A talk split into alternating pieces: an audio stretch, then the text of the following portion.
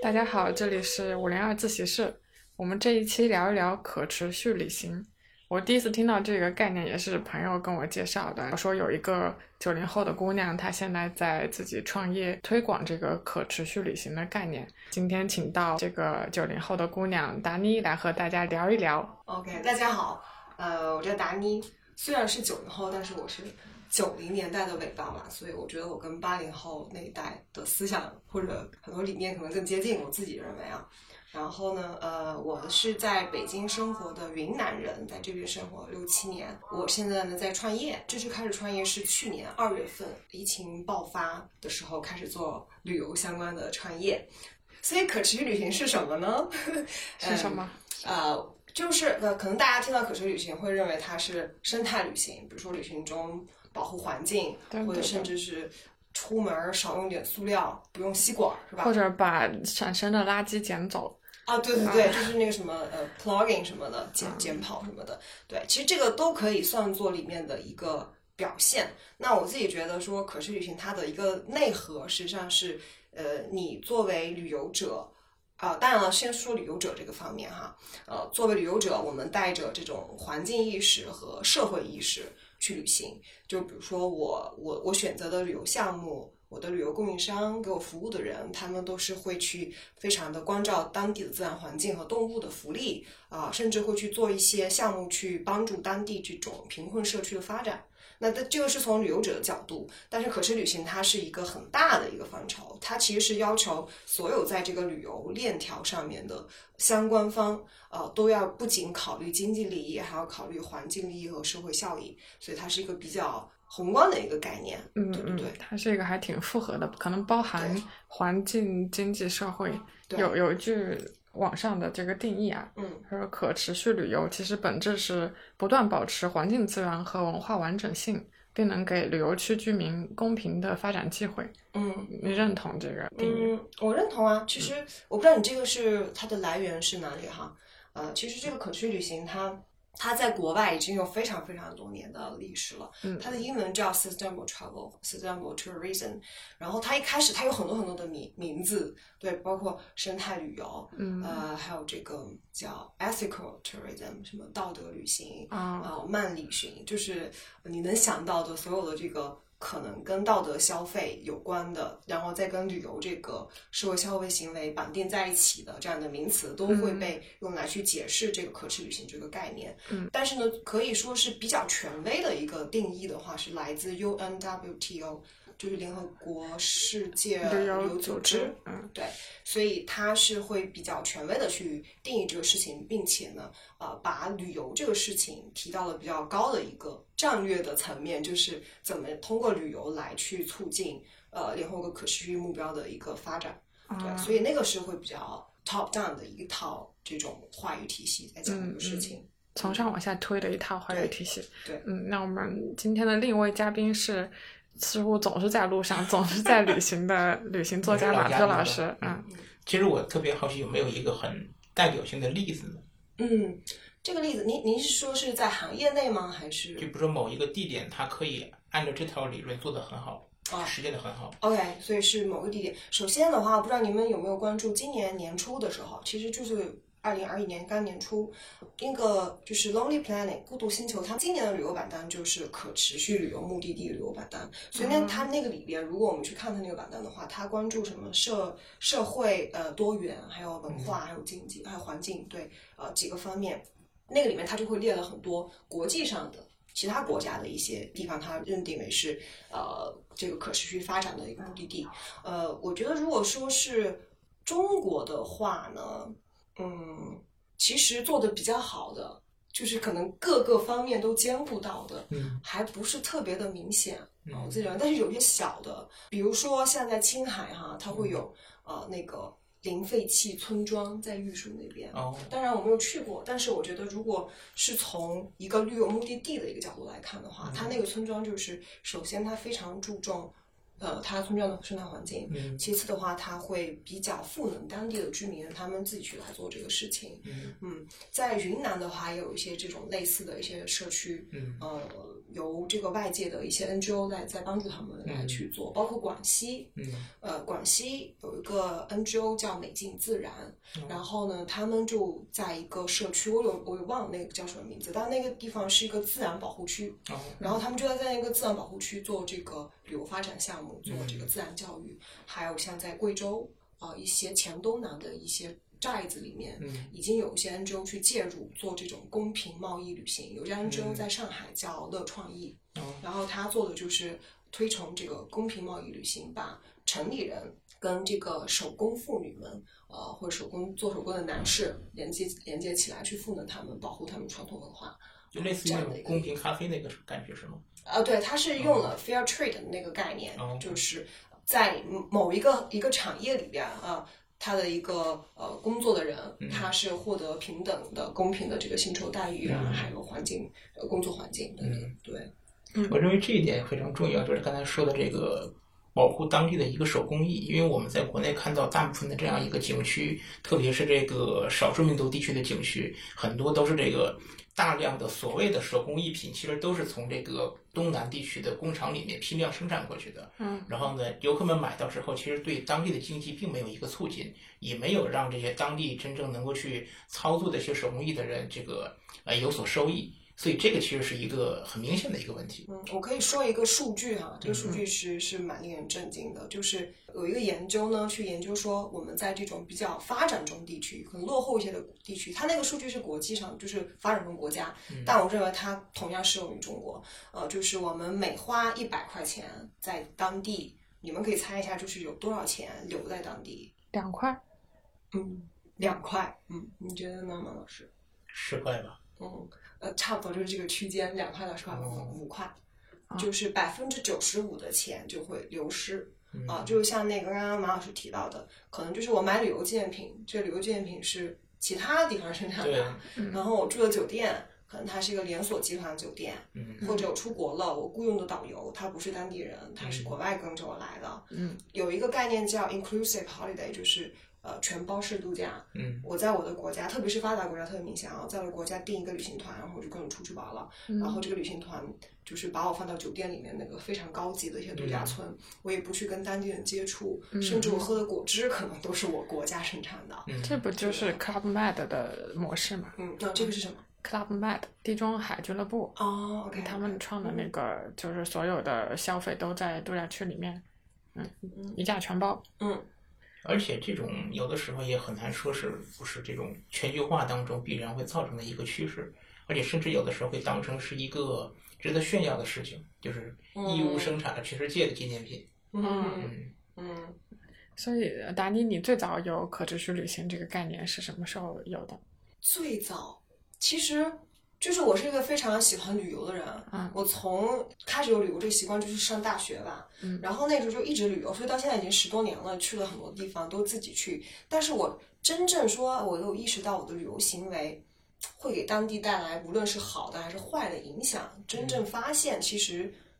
其实是近几年，我觉得，嗯嗯，可能就是近两三年吧，没有特别长时间。当然了，以前我也会就是说，因为我其实是一个穷游爱好者，所以嗯像我们这种人呢，怎么说呢，就是你也不会有产生特别高的碳排放，因为我会坐很多搭车呀，怎么怎么样呀。所以嗯由于我的旅游消费习惯是这样的，所以就导致我其实。旅行那么多年，没有造成过多的负面伤害，嗯但是实际上我意识里面是没有那么强的说，哎，我通过我的旅游消费，我可以很好的去促进当地一些好的事情的发生。就直到近几年，呃，这也是由于我自己工作换了工作，然后进入到社会创新领域，了解了很多可持续发展，就等等这些，使得我去呃反思自己的一个特别大的兴趣爱好。嗯嗯，马特老师，你在旅行中现在回想起来，嗯会有过呃观察到的或者亲身经历过的和可持续旅游相关的吗？嗯，因为我本身就是去很多地方走的话，都是去找当地一些老建筑啊什么的。它其实有也一是很低碳的对，旅它行就方式。是有这个就是所谓文物保护的这样的一个想法在里面。嗯，呃，没有，我觉得没有太多就是不可持续的部分，但是你会观察到很多这种不可持续的现象，比如我刚才说的这样一个旅行纪念品的问题。嗯对我有一次是在这个乌兹别克斯坦的一个小镇上面，然后呢，我就看到当地卖的那个，他自己说是一个手工的一个打铜的一个东西，旁边还有一个老头儿在那儿假装打这个铜，嗯，然后我一看他那个翻过来，上面写的这个 “Made in India”，印度制造，他连那个标签都没有贴贴下去，这就是一个全球化当中的一个冲击。啊嗯，而且说，如果当地人真的是拿手工去打这个东西，会不会真的有人去买？因为它的价格上面肯定是没有优势的，嗯肯定是批量生产的东西，成本非常低。那这个就是外来对它的一个冲击。嗯嗯再比如说，这个现在很多地方流行建这个民宿啊，然后民俗旅游等等，但这些民宿和民俗旅游能不能真正给当地人带来，比如说就业机会，或者说是这种所谓的改造，改造之后是不是真的让当地人能够获得好处？这有的时候是一个互相博弈的过程。在前些年有很多这样的，就是所谓乡村改造计划嘛，就是希望这个呃大城市的设计师啊，或者是在大城市读书的一些年轻人，可以回到故乡去改造这个乡村。有一些是在当地建这个就是所谓新民居，然后呢，有一些是做这个农村街道的改造，但也有一些效果就没那么好，嗯就类似于这个改造之后，你感觉好像特别适合网红拍照，嗯但是呢，生活上面并没有很便利。嗯而且它就变成了很外向的，只面向游客的那部分。嗯而如果游客不来的话，这个地方反而会变得很萧条。这其实是一个就很短视的这样一个过程。所以我觉得旅游开发可持续的一个背面就是一定要去避免那些很短视的旅游发展。你要这么说，其实好多景区，一些传统景区的开发，它其实都是脱离原来的那种呃嗯原生态的社区的。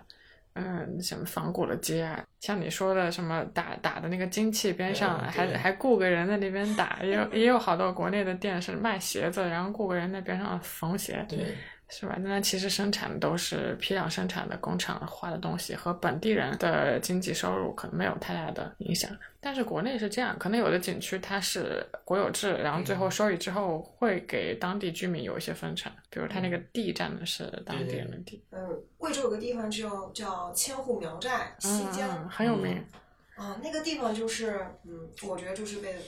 玩坏了。包括肇庆是吗？啊肇庆还是肇庆？呃，是侗族。嗯然后这个西江是苗寨。嗯然后呢，这个苗寨呢，我是真的是听当地的一个返乡青年跟我聊到，就是他可能是比如说是委托给了一个地地产开发商，让他去做整体的这个景区规划。那他的一个门票收入的话，现在只有百分之三是给当地人。啊、而且是在他们抗议了两次之后，才从百分之一升到了百分之三嗯，这样的一个、一个收入比例。然后当地的那些苗族就是非常的不喜欢。就是他们这个旅游发展的这样的一个趋势，最令人感到很很夸张的就是，呃，我是住在这里的村民，如果我的亲戚好好友来找我，有些人他们是要付门票才能来看我的，对，嗯就是对他，们的生存空间和权利完全被剥夺了。嗯但是旅游者其实看不到这个现象。嗯而且这种地产开发式的这种旅游建设，有的时候就是你拿钱去买断了别人的生活方式。对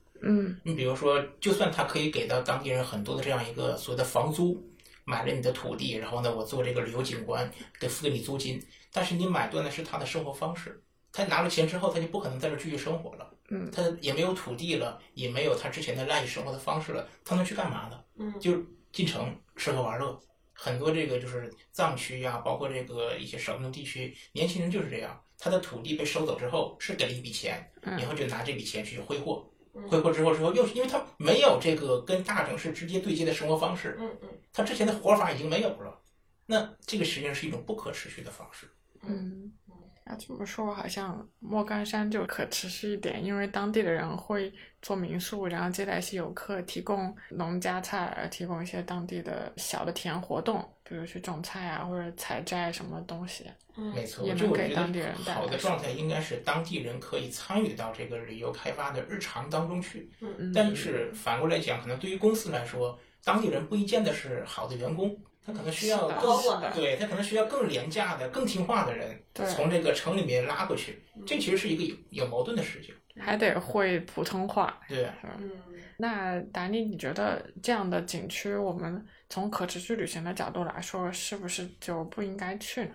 嗯，这个是很好的问题。如果是从公众倡导的角度，我真的会建议大家尽量避免去这些景区，因为这些景区它的受益人真的不是当地人，就是非常明显，或者你非常难判断，从表面你嗯是、是非常难判断到底谁在获益。可是，呃，像这种，首先我们先说村庄收费这个事情本身就反正我身边很多呃外国的朋友，他们就会觉得很匪夷所思，就是为什么一个村落它是一个自然的村落，嗯但是你要拦起来去去收费。当然了，我觉得从如果是一个有一个有组织性的，是为了收费这个费用拿到当地去保护，比如说去加强它的一些传统建筑，嗯啊、然后呢去做一些教育项目，那我觉得这个是很好的。问题就是现在在于这个信息不太透明和公开。对嗯对对那我就是看不到到底这个门票去了哪儿，对，所以我我觉得要警惕这种收门票的这种村落啊、但是不是说我就完全去避免，只不过说我们要多下一些功夫去研究一下，或者多问问啊、或者你去到那儿，你跟当地人多聊聊，你问问他们，就是哎，你你做这个旅游业有没有给你收入带来增长啊？就是你就跟他聊，嗯那你从他口中你能够知道，大概能判断说，哦，这个开发模式这里可能是可持续的，可能不是很可持续。对对对，所以在你进去之前，你先去问问看，然后呢，不要觉得我去了贵州，我就非要去一个地方不行。苗族文化，不同的少数民族文化，那个黔东南每个寨子都有，就是都非常棒。你不一定说我一定要去那个最知名的，要是要抛弃这种心理。嗯，嗯我觉得说的太好了。嗯，对。但是呢，又回过来就是说，这样的一个村庄，难道它就不值得人们去参观吗？我相信，其实其实像那个很大那个苗寨，真的是很漂亮的。嗯对，只不过说，由于它现在的当地人不受益这个事情，我觉得是需要被更多的利益相关方看到。所以从这个消费者的角度，如果我们自己去表态，那也许可以倒逼这个行业，或者说是倒逼更上层的规划者、管理者意识到说啊，我们这样这个路是不行的，那我们去改变。嗯如果我们不表态，我们就接受，嗯嗯，那我觉得还会有下一个 前后绕战对产生。就是对所以，所以有什么是我们就是日常消费者在旅行当中是自己能够去做的呢？很多。我做这个嗯创业的，一开始我的一个初心就是我要把呃旅游这个事情里边很多蒙蔽的一些真相告诉大家，所以就会非常非常的多，包括一些义工旅行这样的一些项目。我也会经常出去聊这个事情，还有生态旅行、嗯义工旅行，就是有一个说法叫 greenwashing，就是漂绿，嗯，你会觉得作为消费者就看到说，哦，我跟这个野生动物亲密接触，啊、好像是很好的，嗯啊，或者去大象孤儿院是很好的，但是你真的不知道，呃，其实这些动物它都不应该出现在那里，嗯，对，所以就会你你问到我说哪些可以做，从你做旅行准备那一刻起，嗯你就应该去想说啊，我去这个地方，这几家都提供跟大象相关的活动，我嗯怎么去筛选？你就要了解到说，哦，原来在动物保护层面，它的自由如果被剥夺了，比如说就非常常识的，那我就不应该选择它。所以就其实说实话，对人的要求蛮高的嗯，啊、对旅行者的素质要求要很求高是是蛮高的。在这种信息不透明的环境下，对很难难判断。是是 Greenwashing 是指什么？ ，greenwashing 它是一个衍生词，就是那个 whitewashing 就是漂白那个词来的。漂它绿是对对对，它中文翻译就是漂绿或者洗绿嗯。它的一个定义是指，比如说某个机构，比如说政府或者是商业组织或者是机构。他们对外倡导说我在做一些对环保有利的事情，但是它嗯是反其道而为之，反其道而为之是更就是最不好的，嗯或者说他其实是在逃避啊，或者是用这个作为噱头去吸引大家。最典型的一个例子，就昨天我还前两天还才跟朋友聊到这个问题，他说我觉得现在酒店做的很好啊，会在里边会放一个小卡片，什么你们有没有看到过？就是如果不你用一次性不用的一次性的，还有什么就是这个浴巾什么你就呃啊，如果你可以接着用，你哎对对你你不就不用要新的了。对，就就把它挂起来，其实这是很好的一个一个一个做法倡导的理念。对嗯，可是你知道第一个提出 greenwashing 的这个人是一个西方人，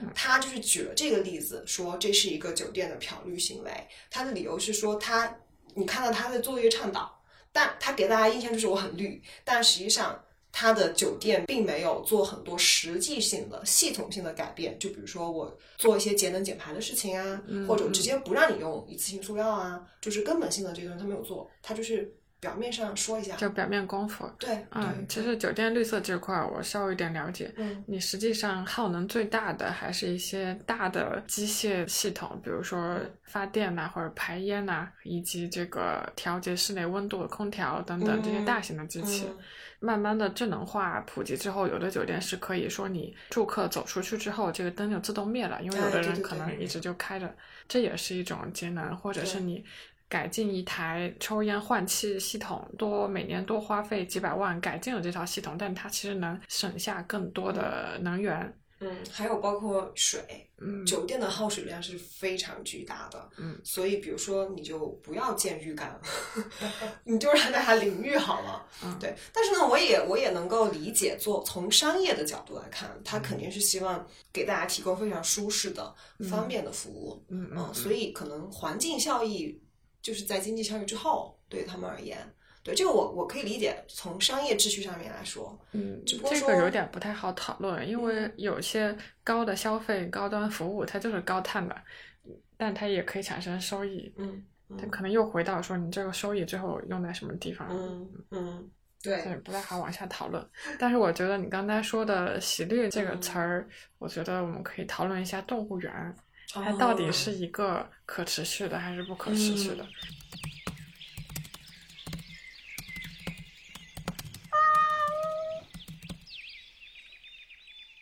有时候动物园，像我之前去英国也会看他们城市里面建那个伦敦市中心，哎，不是市中心，伦敦那个动物园，我听说那个动物园特别好，对，是我吧觉得做的很好，然后它嗯给动物提供一个特别仿仿造原始环境的一个环境，嗯去参观的人就可以能去理解这个动物本身，而不是只是一个猎奇或者旁观那种视角。可是我还没去过北京动物园，可是我会嗯从我去网上过的一些视频上嗯觉得，好像它就是在旁观一个和你长得不一样的生物而已。嗯嗯嗯，动物园这个事情，我专门就是花了很长一段时间自己去学习。嗯然后就国内有一个作家叫花式老师嘛，他自己个人画了，他之前是果壳的一个作家，动物园就是他的他的专专门业，研就是究特别领域厉害对嗯，他写了一本书叫《如何正确逛动物园》，大概这个名啊字，我就买了他那个书，我就看完了。它里面就举了很多。例子就是呃，国外做的好的，然后甚至国内，国内的话，我们都知道现在就是前段时间那个南京的那个红山动物园嘛，嗯，对对对对，对，嗯呃，那个动物园就是，其实那个园长是真的是对动物非常好哈、他嗯他对动物比对他的员工还要好。哎，马涛老师说不知道这事儿。不知道南京那个红山动物园疫情期间嗯，因为没有游客，所以就亏损，快经营不下去了。经营不下去呢，最先受苦的是那些动物，因为对它需要消耗大量的水啊或者食物啊。嗯你要是跟不上，那那他们的生活条件、生活质量急剧下降，所以它我我其实我打断一下，啊我不太了解这个动物园不是公立的吗，也有有私私立人的的。嗯私动物园是可以私立的，对，就是收门票嘛，哦门票收。嗯我以为都是国家拨钱，所以我就像北京动物园应该就是公立公立的吧，嗯，哦。红山那个是私立的吧？应该是吧，反正他也不可能说像完全像社募款会募啊什么款的。对对，对那像这对种什么什么老虎、大象呢，其实可以以私人名义购买的。这个我就 不知道哦了，不知道。所以，所以这个我就不知道了。所以当时，对，就是他那他那个事情就在疫情之中就很火嘛，哦就好多人就开始去帮助他。嗯嗯因为那个园长确实，因为红山动物园在全国范围来看，根据花石老师的研究的话，它是虽然没有说到完美，但是它已经就是秒杀很多很多动物园了。嗯，然后国内动物园就是最大的问题之一，就是它是一个历史遗留问题，好像是我们很多动物园的那个呃一开始的修建都是仿造了苏联的那种对模式，哦所以它是比如说会，你们如果小时候，反正我小时候我们家即使在云南，嗯 我们那种十八线城市，你那个花洒的书里面提到，它是那种坑式的设计，对，吧？嗯就是比如说那个熊在下面，嗯，你是一个坑，然后所以这样子就会游客就会扔东西给他们吃啊，对，然嗯后呢，这些动物就会起出现什么乞食的现象，就乞嗯食这个现象就是是非常不自然的，等等等等。所嗯以当时我自己就是之所以找这个书来看呢，我也是想说，动物园这个事情我到底应该站在什么样的立场去对去说对它。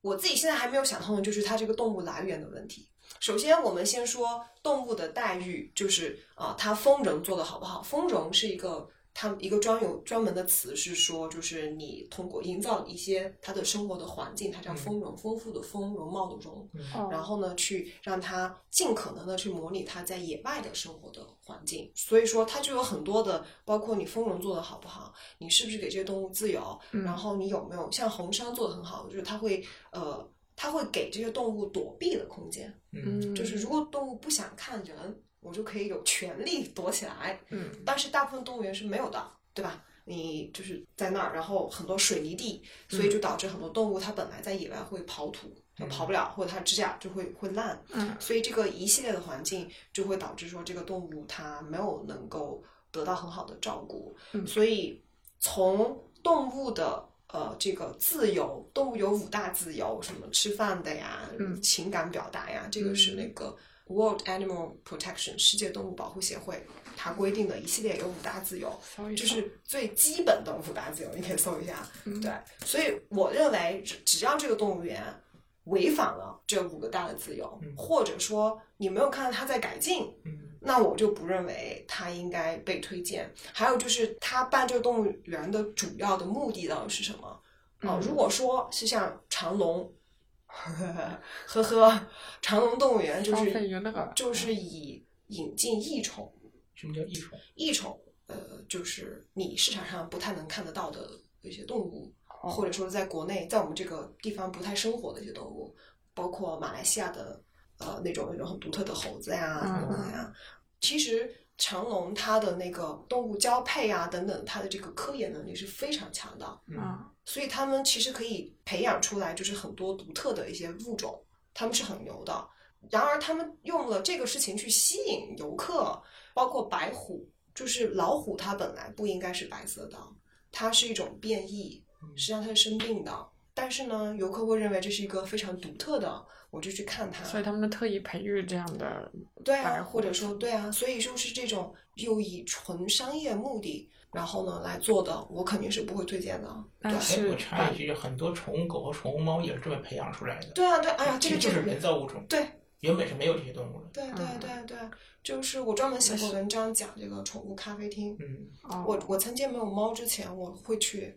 我就觉得一个可以跟动物接触机会很重要，猫啊嗯和狗那时候是不知道的。嗯就是很多这种流行的这种就是猫狗的品种的话，它其实是一种畸形体，而且是这种完全人为制造出来的畸形体。折耳猫是吗？对，就类似于这折耳种。猫还啊有无毛猫，对这种动物，因为它本身身体结构是违反这个就是生物规律的，所以其嗯实它一生都会在痛苦当中。所以这些动物的诞生出发点就是为了娱乐人类。对，就是的，生物改造嘛，是的像金鱼就是改造出来的。 OK，我搜到那个动物五大自由了。对，你可以说一下。一个是生理福利，嗯，呃，即无饥渴之忧虑；第二个是环境福利，就是要让动物有适当的居所；第三个是卫生福利，减少动物的伤病；第四个是行为福利，保证动物表达天性的自由；最后一个是心理福利，应该减少动物的恐惧和焦虑的心情。嗯，这个有有点像叫什么马斯洛的七个需求，越往后越高级。这个心理福利就考虑的挺挺周到啊。 对，我也是之前看一个文章，里面讲这个动物园里面动物的这个刻板行为，就是在笼子里面转圈儿。啊，对，然对后或者对不停的对撞一个树对，啊，这样对嗯嗯。你说到心理的这个水族馆，我是绝对不会再去的。以前我去过，啊所有的水族嗯馆，我不会去的，因为因为它就是一个圈养状态下的动物表演，那就更不用说了，就是一定是抵制的。啊。但是大家有趣的点是在于什么呢？全球有大概五十六万，还是大大概这个数字是这个野生动物生活在这个旅游景区，嗯，就是有那么个数字。嗯，然后呢，大概每年全球有一亿个人会去参观这些动物，嗯但是百分之八十的人，他们做过调研哈，是不知道这些动物发生了什么的。嗯就比如说动物表演这个事情，那个训练那个人会跟他说啊，这个你看这个动物，他们做这个表演，他是很开心的，嗯或者说他天生就会做这个事情，嗯然后我们就会相信，但实际上不是这样的啊。就他们要从小就是要跟妈妈分离，就要去跟人去社交化嗯，啊，来来来训练他。但是也有海洋馆是通过动物表演获得的收入来投入到科研，海洋动物的科研人。我觉得有这么一类类型，我会比较支持是，首先它可能是救助了这个动物，嗯啊、嗯嗯然后把它放到这个地方来。包括南美有非常多的这样的一些保育的动物中心，包括四川，呃，四有一个基金会叫亚洲亚洲动物基金会还是什么的，对，他们在四川有一个项目叫月熊。就是叶熊是黑熊的一种，他们就在那边保育这些熊，嗯呃，然后呢，他们也会开放一定的时间让公众去去了解、去参观。嗯然后呢，还有像像拉美有很多就是就是拉美就是有很多动物就会突然跑出来或者是受伤，他嗯们就会救助，他们也会在保证比如说那个动物自由的情况下售卖门票，然后这个收入我拿来救更多动物，嗯这样我觉得是非常合理的。有一些动物表演，它会给游客一种视觉上的欺骗性。嗯有一个例子就是这个猩黑猩猩，啊它咧开嘴笑，其实是一个恐惧的表现。嗯但人们会觉得，哎，这个猩猩笑，它跟人一样开心。其实这个完全是饲养人吓出来的，哦给它的一个惊恐的条件反射。嗯哎，呀，还有海豚，对，呃老是会觉得海哎，豚这就个海南笑，在笑啊，对嗯，其实是所以的很多动物表演行为是野生动物根本不会去做的事情，对啊一。定是通过不断的外部刺激。嗯可以推荐一个一个纪录片叫《黑鲸》，嗯，呃是讲什么的？ ，Blackwell，就是他讲的是应该是六七十年代、七八十年代的，以美国一个臭名昭著的水上乐园。哦，我好像看过这个。然后他他讲的是那个虎鲸啊，还有那些鲸鱼。对，我记得这个片出来之后，还有过一阵就美国抵制海洋公园的那个对行动啊。然后他这个片特别有意思哈、他他还说了，就是全世界的这些海洋动物馆的鲸都是哪儿来的？嗯它其实都出自于原来的那么有一条被他们捕获的鲸，嗯好多全球的这些鲸都是它的后代。嗯但是后来有一只鲸，就是它有了频频杀人的这样的一个、嗯呃一个事情发生，可是大家还是在防止它的后代，嗯就它的心理已经出现了非常大的问题，嗯就是可能创伤了。但是大家还是在培育它的后代，那它的后代其实身上还是会有这种嗯，暴力倾向啊。那个纪录片我觉得是非常推因为荐。很多这样的就是动物的血腥贸易，其实在中国最著名的就是熊胆，嗯对嗯，这个那是那时候最上著过名的央视的这对个事情，现在还有吗？有有，嗯，因为这个这你咋知道个啊还有饲养黑熊是合法的，啊？因为黑熊不是哦啊，就真就的被成对，为但中很药多但了。很多会以这个研究和这个保育的目的去这个开这个照，然后去建立这样的机构。它是不是还当做一种中药的成分？熊胆像嗯最早这个技术还是从朝鲜引进，给熊穿上一个铁的皮的这个衣服，然后上面开一个洞，开一个洞之后。就是它会防止这个熊去抓这个伤口，就把熊固定在这个地方，要去抽它的胆汁。天呐，然后你知道他们在在那个马戏团，他们怎么去训练那个小熊？因为如果小熊会站着去做一些表演嘛，他们就用一个链子就圈住它的脖子，嗯然后把链子拴到那儿，然后它就下就就没有办法嗯呃在四只脚着地。啊人喜欢看这个熊直立行走，他们就喜欢对看动物跟人一对样啊，嗯，就熊可以走，但是它不能长时间站立。对对，一定是这样，其实把它硬搬过来的。对，还可以推荐这个纪录片叫《圈 套》，哎是中国的，啊是有一组一一组人嘛，他们去哪个叫马戏团之乡，反正是北方的某一个小镇，嗯那个地方就是常年就是去做这个马戏团的这个产业，嗯然后还讲了很多它背后这个产业链啊、包括房地产商，基本上他们是嗯背后在推这个事情，他们希望通过这个事情吸引大家来关注他们这套这个楼盘，然后买房，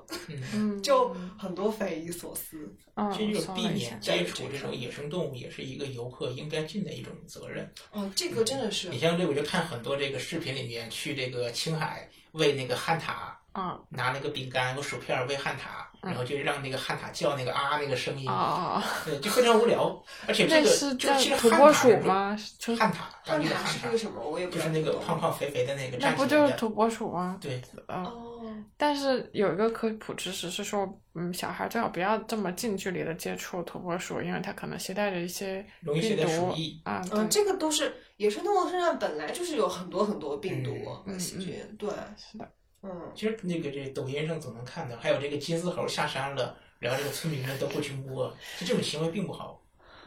投喂嗯这个事情已经有非常多的动物博客博主大号在讲。就是到底该不该投喂，包括你在嗯城市里面，你看到一些小鸟、小动物，到底到应该应不应该带回家，就非常非常的直接，就是不能。哎，像我这样在窗台上撒点小米喂鸟，这是 OK 的吗？我是觉得这样其实可以的，因为相当于，就 我我的理解是，这个城市对于这个鸟来说，其实就相当于是森林，哦这就是它在自然当中获取的食物。它哦，在你这阳台上边叼一个米粒儿什么的，跟在这个大自然当中叼一个松子儿，原理是一样的。这个事情我没有想透，包括要不要喂流浪猫嗯，这个事其实情，就我好是比说，没这有想嗯透个人类的城市是不是一个天然空间？它是不是动物自然生长的空间它？这可能形成会成对形成一种新的是的生，态比如。说有些动物，流浪动物，它可能它几代都是在这个城市里面，它就不是野生动物。你说这个这个这个我很同意，就是大家会说啊，我们有时候在投喂哦，就是喂流浪猫，我遛流浪动物这个事情会破坏它的生物习性。有一个说法是你喂了很猫之后呢，啊、猫它就有更多的闲情逸致，嗯然后就会去杀鸟玩儿，嗯，然后就去抓鸟，或者说影响它的一个本来的这个生活的习性。可是呢，话说来，就像刚刚那个马老师说的，就是嗯，到底什么是自然的，什么是人为的？嗯，就现在这个城市的发展已经。本来出现那么多流浪猫，就不是一件自然的事情，嗯就认为人人人类遗弃它们，对吧？对，有有一些是因为城市扩张和拆迁的时候产生的一些流浪动物。对对对，这个也有。嗯，这一点我之前去伊斯坦布尔，我觉得是一个特别好的哎一个就是范例，嗯对爱，猫之城是吧？就是猫和狗啊，有的是特别肥的那种大狗，就在街上面散步，然后在那儿那个躺着晒太阳，周围的人也不怕它，嗯，就是人跟动物之间是这样一个共生的关系。而且这些狗，你说它是流浪狗，但是它们其实在这个城市里面已经生活了上百年了，嗯，会有人专门把它们抓去做绝育绝育吗？绝育。哦，它很多耳朵上会打一个小标签儿，就是已经做了绝育的，但绝育之后就让它们自由在街上面走，嗯，有很多会围在这个市场周围，啊有那些老板会喂它们吃的，嗯就他们其实已经融入这个城市了，嗯，是真正的动物当中的城市居民，嗯这，其实是一种现代的共生关系。对，嗯，嗯这个我还是认同的。嗯，那我们离开动物和环境，再聊一聊这个社会文化方面的，嗯，就有没有一些你们呃旅行中接触到的或者听说到的一些案例，是可持续旅行这个概念范畴下的，它可能是给当地的传统文化方式、生活方式带来破坏，或者是又有比较好的那种良性的案例。就是去的这个很多仿古街区的话，你要知道，呃，它其实作为文化景观的一部分，有的时候跟这个地方本身是脱节的。就这个地方可能它并没有那么的古，它本身的自然生长已经到了现代，而是以人为的硬去把它回到那样一个古的状态当中去，嗯这些就是完全给外地游客造的一个景儿，它跟本地人生活脱节。那我前两天去这个定州，我觉得是一个特别好的一个成功案例。嗯就是它也是做仿古街区，但它的街区是本地人在消费，然后呢，嗯本地人在这个经商，是一个完全自给自给自足的这样一个生活空间，嗯，有特别的繁荣，嗯，这就是一个良性循环。那如果是恶性循环的话，就是本身客流量没那么大，然后呢，你把大量的外外地的商人带过来，他们在这儿开店，然后呢卖这个千篇一律的东西，没有人来消费之后，这个服务质量就会断崖式的下跌，之后这个又没更没有人来了又，这就是一个恶性循环。那它也容易造成就是在旺季的时候很捞一笔。没错，嗯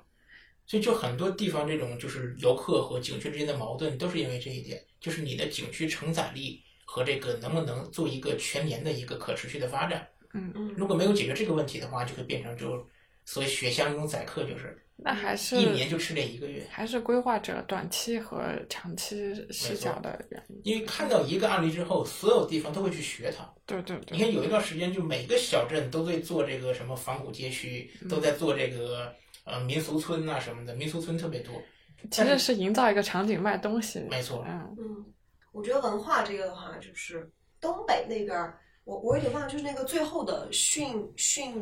敖呃，鲁圭亚。对对对对，那个还有一个片子就是跟他嗯对们对相对关的嘛，嗯嗯他们就是一个。怎么说算是一个反例吗？就是嗯自从大家发现驯鹿是一个特别容易吸引游客的这样的一个嗯东西之后，就本来只是在那个区域有纯正的驯鹿文化，或者只是真的是那里是仅存的了，结果就发什么哈尔滨，就是开始南移，嗯哦然后就只要是东北有点雪，就去搞一些驯鹿过来，然后呢伪装成我是这个这个民族。我觉得这个就是一个嗯文化的一个呃商品化效益，就是把纯真的呃这个本身的原生的文化就商品化了，就是在消费那个没民族。错，就是全就是消费那个民族和那个动物，然后那个动物也很惨，因为那个驯鹿它本身是本来就是一个，它其实是那个人跟着这个动物在迁徙，嗯，就是它是去引导的这样的一个跟人的一个关系，但是现在就会变成在景区待着，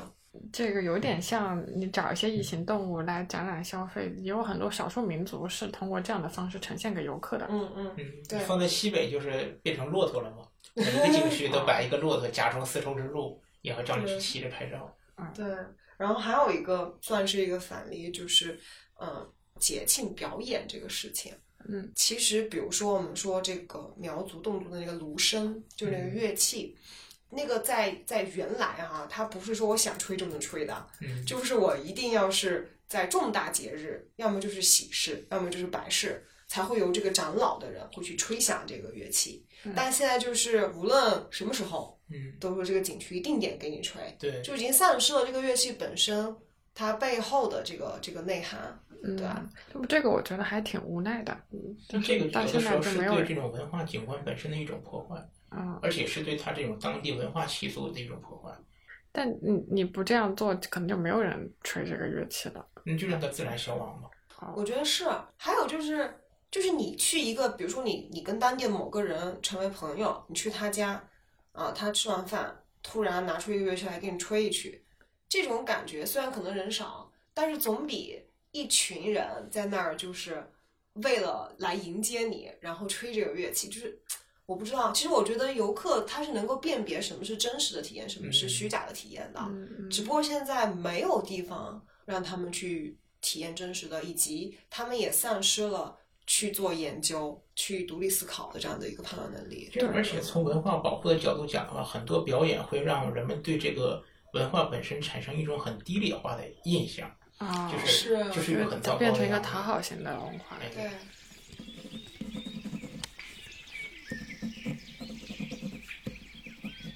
就你说的，像什么一些节庆活动，在一个地方，它可能有几百年的历史是也有的，像一些庙会啊，就北京附近的一个河北的一个县城，它也是有一年到头，从春节到十五元宵到端午，都有各种各样的街道上的表演，然后它有专门以可能以前叫社火吧。但是到了八十年代之后，大家当然有更好的赚钱的方式，大家也没有这种闲情逸致去做这个事情。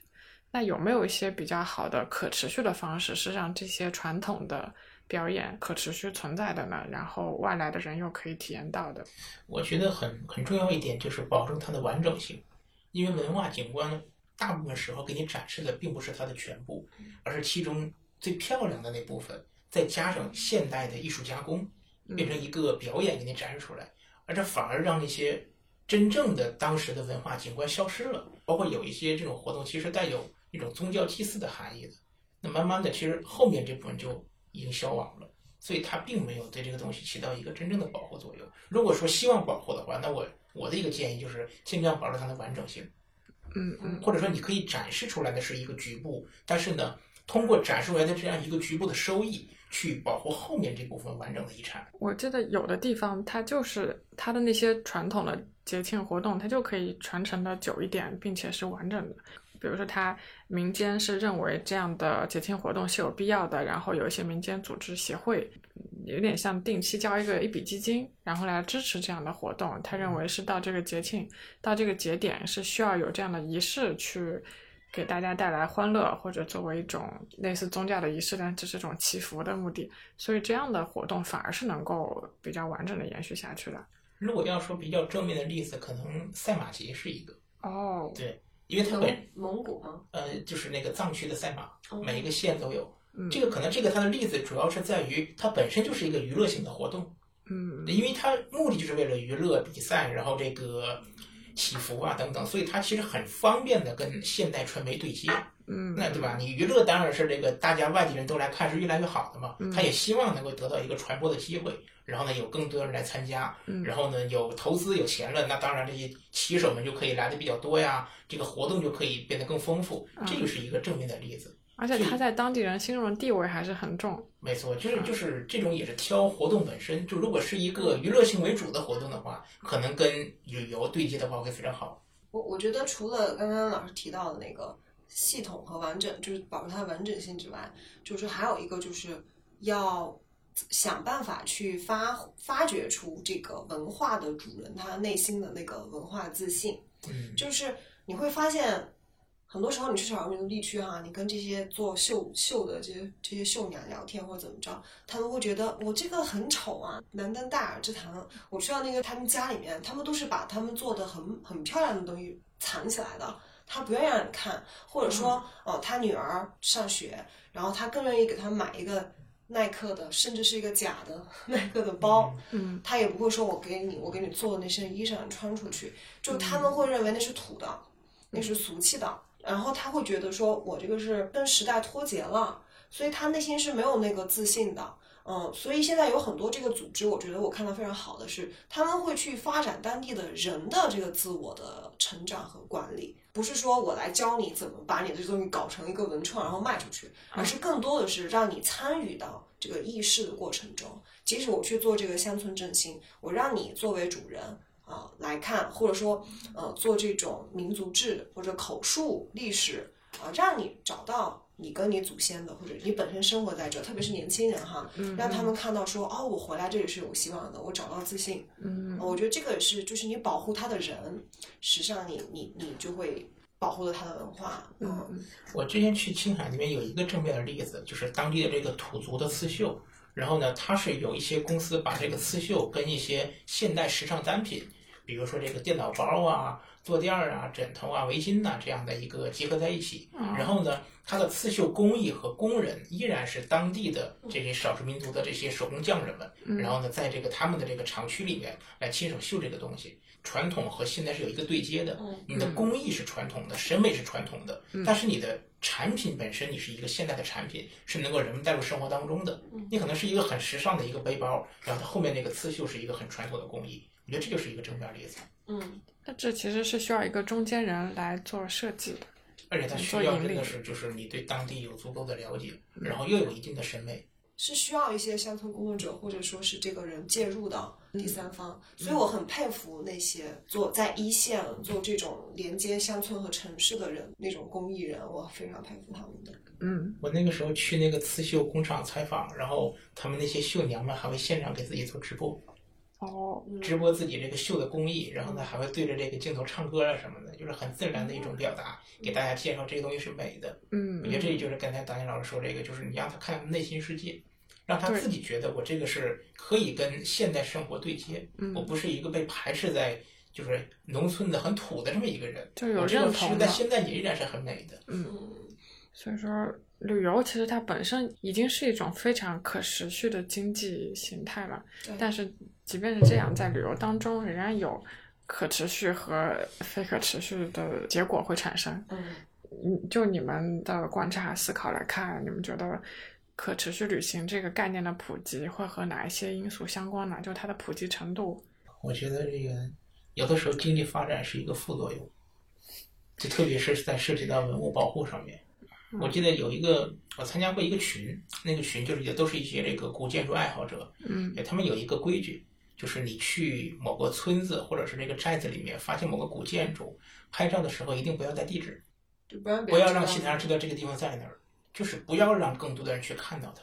因为只要有很多人去找它，这个地方被开发，这个东西一定是被毁掉的。本身也不是特别高级别的啊，一般就是嗯有这个村子里面就是曾经的一些啊、呃古的这个寺庙啊，嗯或者是村子里面的一些碑呀、这个村子里面本身的一个祠堂啊等等的，一般就是最多就是明清时代的，嗯不会更早。嗯对，但就是他会有这样的一个习惯，就是不要去发这个地址。但一个也是就是怕有人去偷这个文物什么嗯的，毕竟也是明清时代的东西。另外一个就是你去参观的人太多了，哎，当地人知道这是个值钱的地方了，有可能会有一些什么开发啊什么的，可能这个东西就被破坏了。